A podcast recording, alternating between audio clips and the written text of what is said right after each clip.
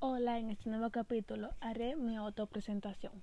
Mi nombre es Luis María Enrique Giraldo, soy de Santiago, República Dominicana. Me gusta el color rosado, la pizza, el pollo frito, compartir con amigos y familia.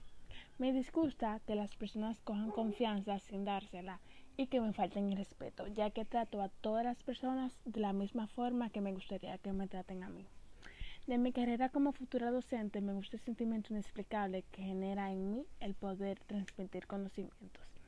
Al momento de leer, mi mayor dificultad es que mi cerebro relaciona una palabra con la otra y menciono palabras que no van y conectores que no están. Y se me entraban algunas palabras.